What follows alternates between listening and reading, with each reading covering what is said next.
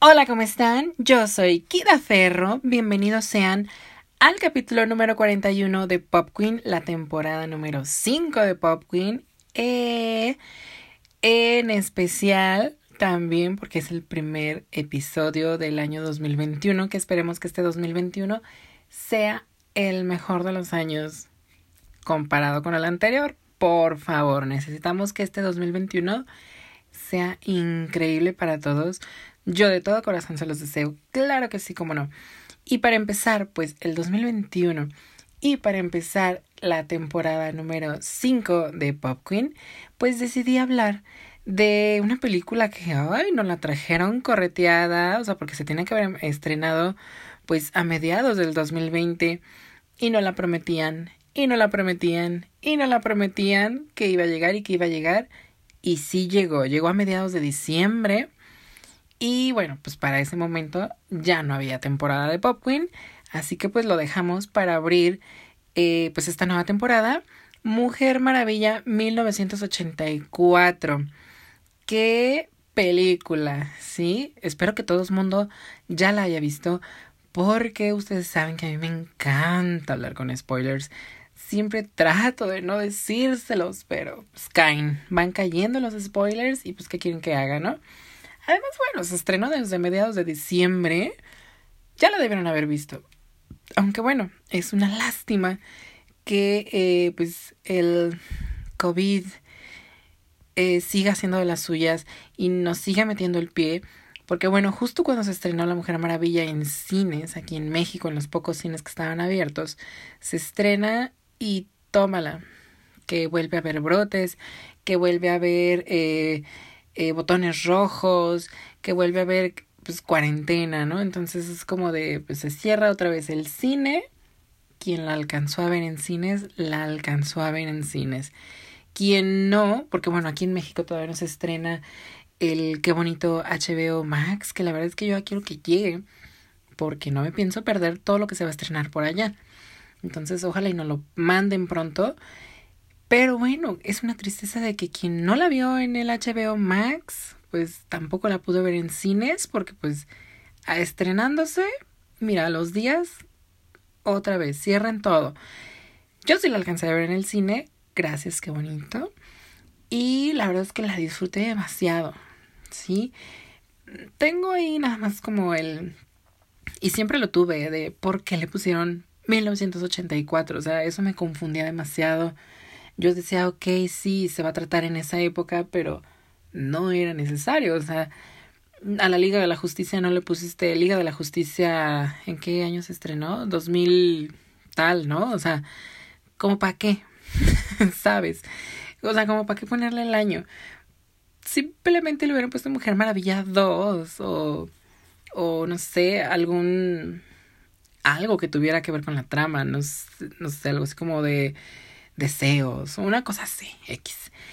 Me sacaba mucho de, de contexto el, el, que tuviera el año, ¿no? Pues, a lo mejor va a ser súper relevante, que sea en 1984, y la verdad es que no. Hay incluso algún momento en el que olvidas que es una película de época. Pero bueno, eso pues, es detalle menor, ¿no? Hablando ya de, de, de los puntos que quiero tocar sobre Mujer Maravilla 1984, es que tiene mucha acción y, y las escenas, las secuencias de acción a mí me encantan. Ustedes saben que a mí me encantan. Soy súper fan de que la película tenga acción, porque aparte son superhéroes, debe de tener acción. Y pues, mi queridísima, preciosa admirada Gal Gadot se la rifa. Seguramente ha de tener su, ¿cómo se dice? Eh, su doble de acción, probablemente. Pero bueno, ella sale preciosa, ella se ve divina, disque peleando, porque pues obviamente, seguramente, pienso yo que las escenas de acción las de hacer otra mujer. Pero ella se ve perfecta, ¿no? Ella, ella, ella es la mujer maravilla para mí, claro que sí. Y las escenas de acción no decepcionan para nada. Hay una secuencia que sale al inicio de la película donde pues frustra un, un, pues, un asalto en un centro comercial y está un poco como la quisieron hacer medio cómica porque los ladrones son todos tontos Y aparte le pues le meten como de que, ay, que la niña que se atraviesa en, en la balacera y así es como... Pero la verdad es que ella se ve súper bien, ella se ve súper poderosa, o sea, le crees que, que esquiva las balas y todo esto.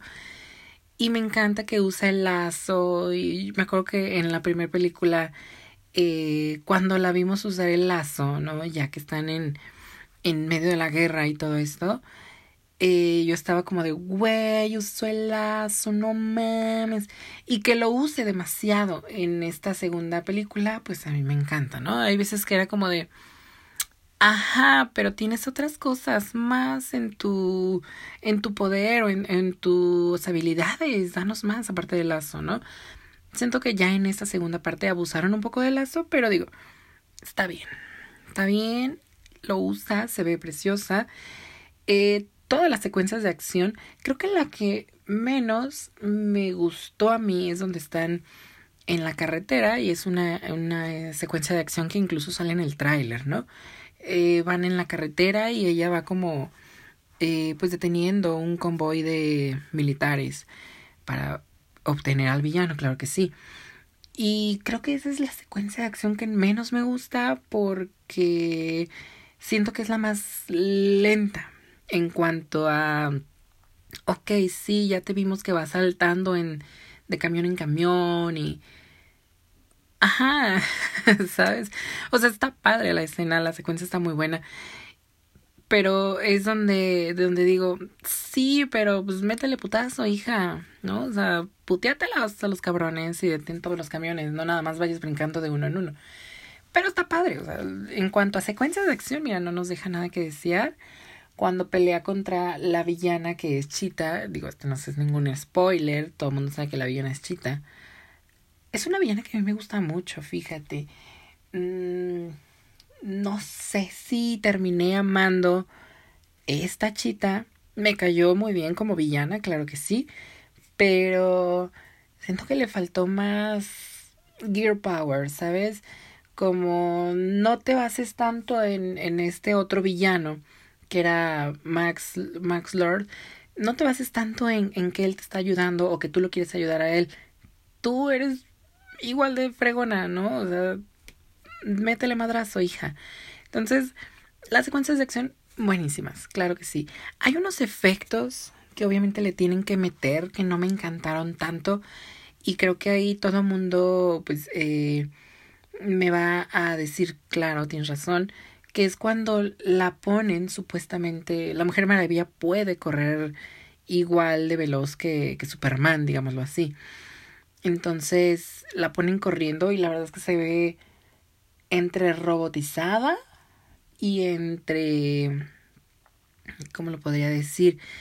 Eh, se nota el CGI, se nota que ella no está ahí, que la hicieron tal vez virtualmente, o sea, hicieron que se moviera muy, muy veloz virtualmente. Entonces, no nos encantó tanto ahí. Digo, tuvieron demasiado tiempo para ver todos esos detalles y que al final no, nos entregaran el producto donde ella se ve pues bastante virtual cuando está corriendo. Entonces es como de, a ver, ¿cómo te, cómo te lo explico, chavo? ¿Saben qué? Por ejemplo, a lo mejor no a toda la gente le, le va a parecer lo mismo que a mí, pero como que yo siento de que esté recordando mucho cuando ella era una amazona en la isla, o que era niña, o que era chavita, o así, como que ya está de más. Digo, a lo mejor ponle tú en la primera película, te la paso porque está contando su historia, pero que también la pongan a recordar otra vez en, en la siguiente película y probablemente en la siguiente también. Y es como de, ajá, güey, ya, ya sabemos que eres una amazona y que eres, ¿sabes? no sé, como que esa secuencia, digo, tiene buena acción la secuencia de cuando recuerdan que ella era amazona. Eh, bueno, sigue siendo una amazona, pero cuando vivía allá. Siento que ya estaba de más. Y era como de, mm, ¿sabes qué? No me está dando contexto para la película, este recordatorio de ella. Te lo pudiste haber omitido. Siento yo que en algún momento se les va a tener que ocurrir hacer una precuela eh, sobre las Amazonas únicamente, porque digo, creo que es, esa historia se puede super exprimir muchísimo y para bien, ¿no? O sea, quedaría un peliculón. Pero que nos estén metiendo un pedacito de las Amazonas en cada película.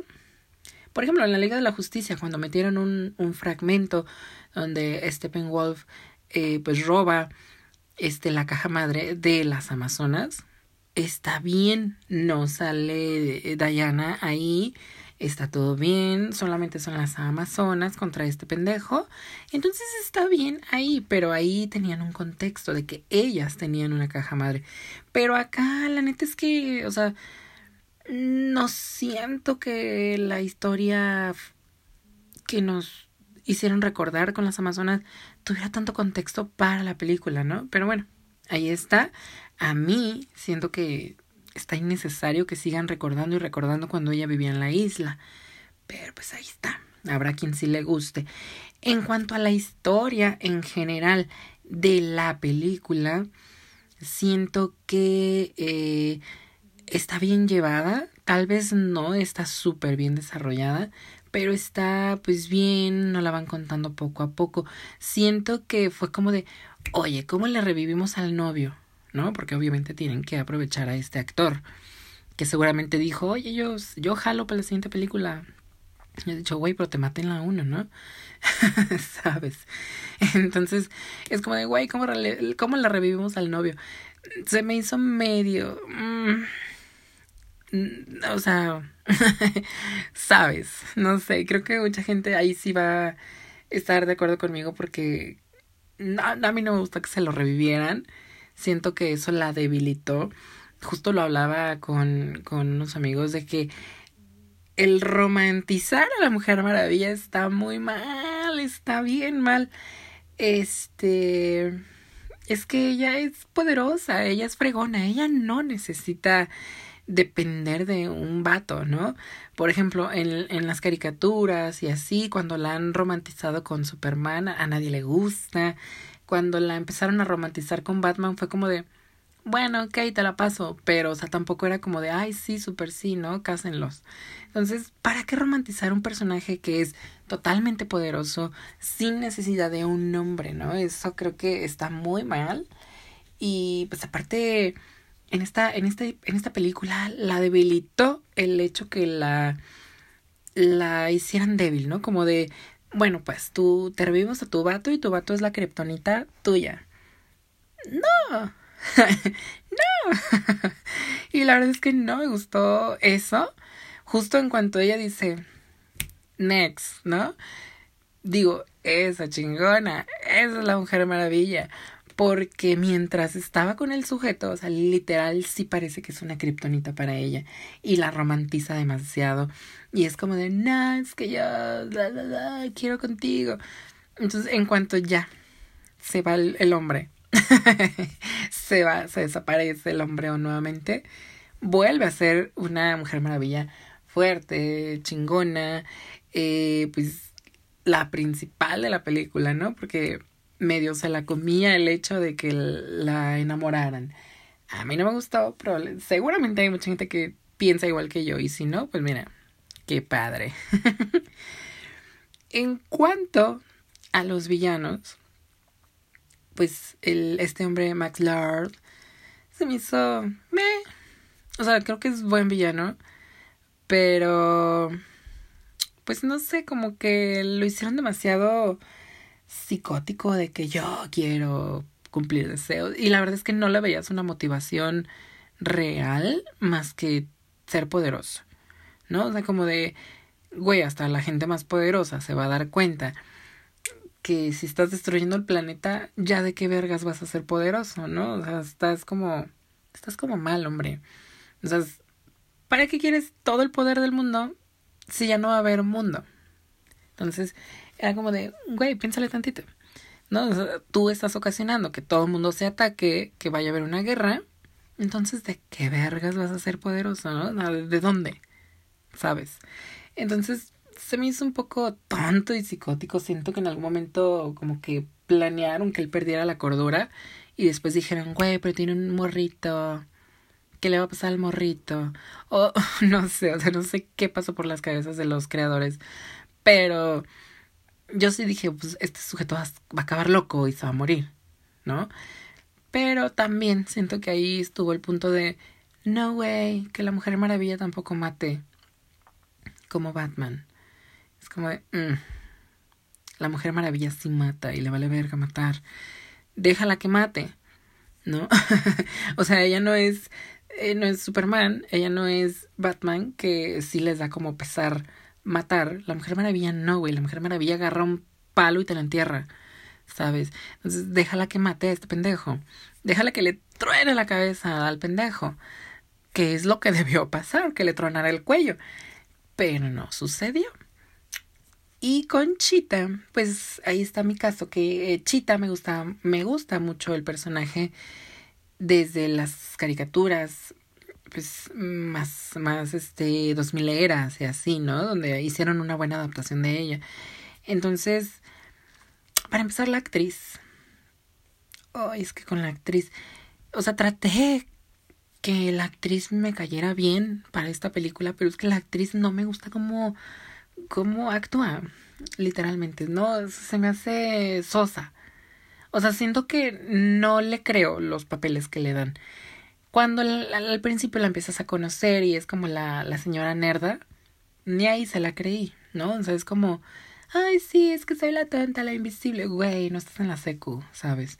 Entonces, la verdad es que la actriz me cae mal. Pero, eh, pues está bien cuando ya la empiezan a hacer mala. Me gustó que por fin le dieran algo diferente a todo lo que ha venido haciendo esa actriz. Kristen Wiig se llama, creo.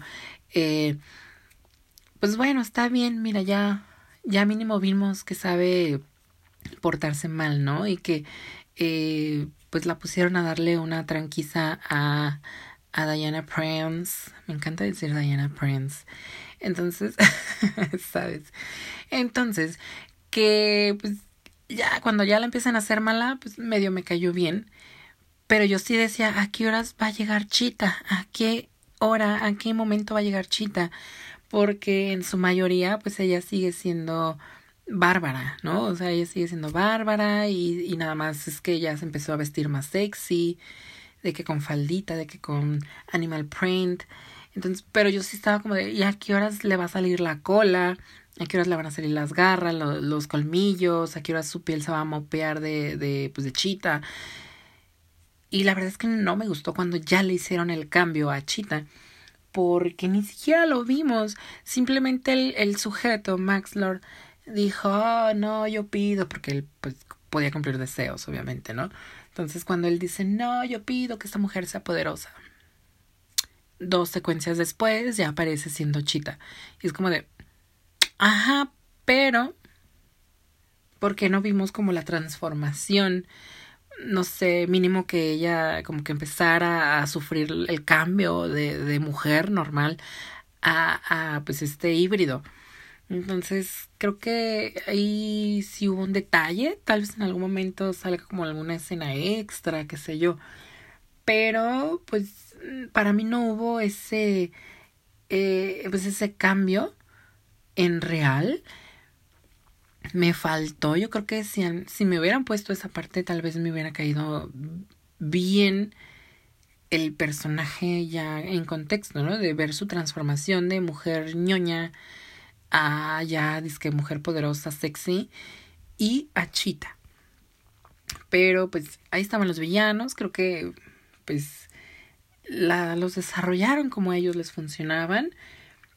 Al final, pues dejamos de tener a Chita, entonces seguramente en siguientes eh, películas de la Mujer Maravilla, pues, o de la Liga de la Justicia, pues no volvamos a ver a este personaje que pues es el, uno de los villanos principales de, de la Mujer Maravilla. Entonces no sé por qué decidieron al final como de que, ah, ya, ya volví a la normalidad.